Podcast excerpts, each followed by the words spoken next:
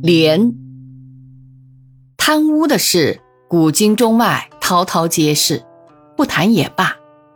孔子所说“穷不苟求”的廉士，才是难能可贵，谈起来令人齿颊留芬。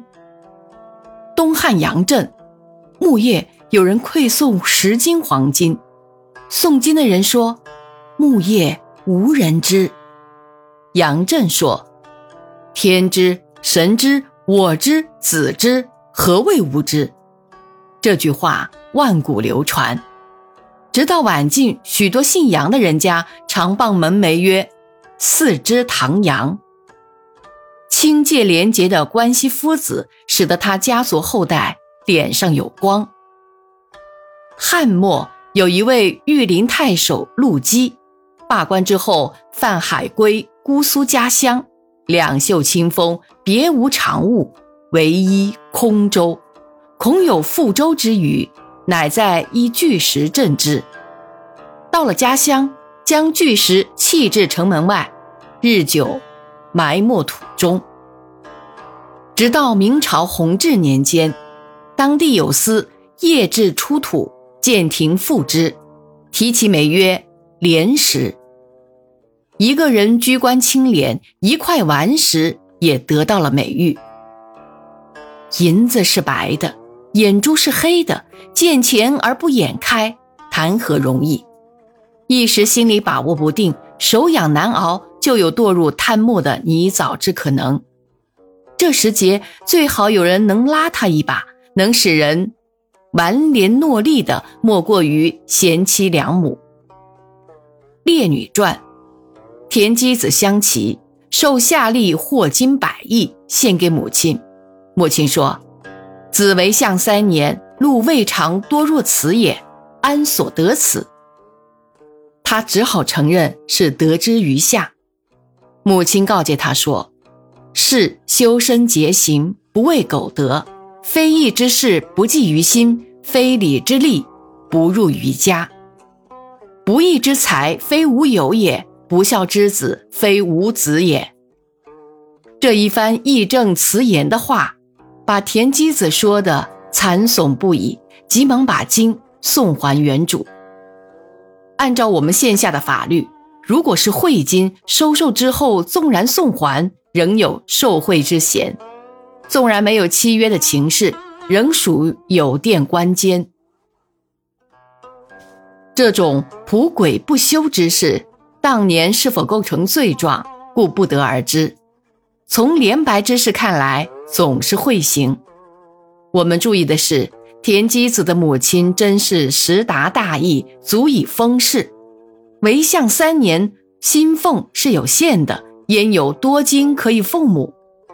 百亿不是小数，一亿就是二十四两，百亿就是两千四百两，一个人搬都搬不动。而田姬子的母亲不为所动，家有贤妻，则势能安平守正，更是力不胜举。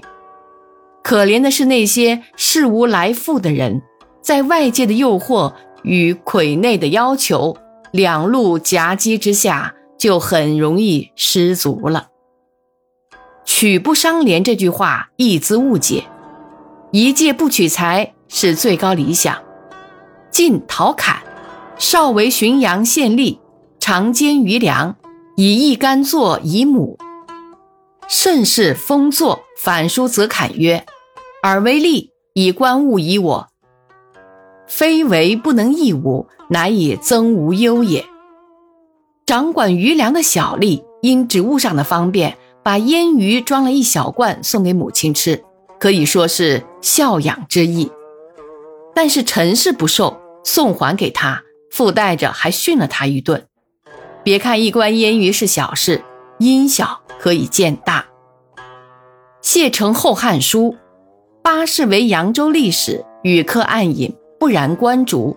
私人宴客不用公家的高火，宁可暗饮。其饮宴之财，当然不会由公家报销了。因此，我想起一件事，好久好久以前。丧乱中，指某夫人于途，寒暄之余，悄然告曰：“恕我们现在不能邀饮，因为中外合作的机关凡有应酬，需自掏腰包。我闻之悚然。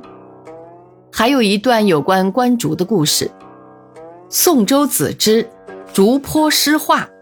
李京照诸父有一人极廉介。一日有家问，即令命官竹取丝竹乐书，乐毕命秉官竹如初。公私分明到了这个地步，好像有一些迂阔。但是比起乐于迂阔者哉？不要以为志行高洁的人都是属于古代，今之古人有时亦可复见。我有一位同学，供职某部，监理该部刊物编辑。有关编务必须使用的信纸、信封及邮票等等放在一处，私人使用之信函、邮票另置一处，公司绝对分开。虽邮票信简之微，亦不含混。其立身行事，砥砺坚于，有如是者，常对我说：每或有人来书，率皆使公家信纸、信封，心切齿之。故虽细行，不敢不免。吾闻之，肃然起敬。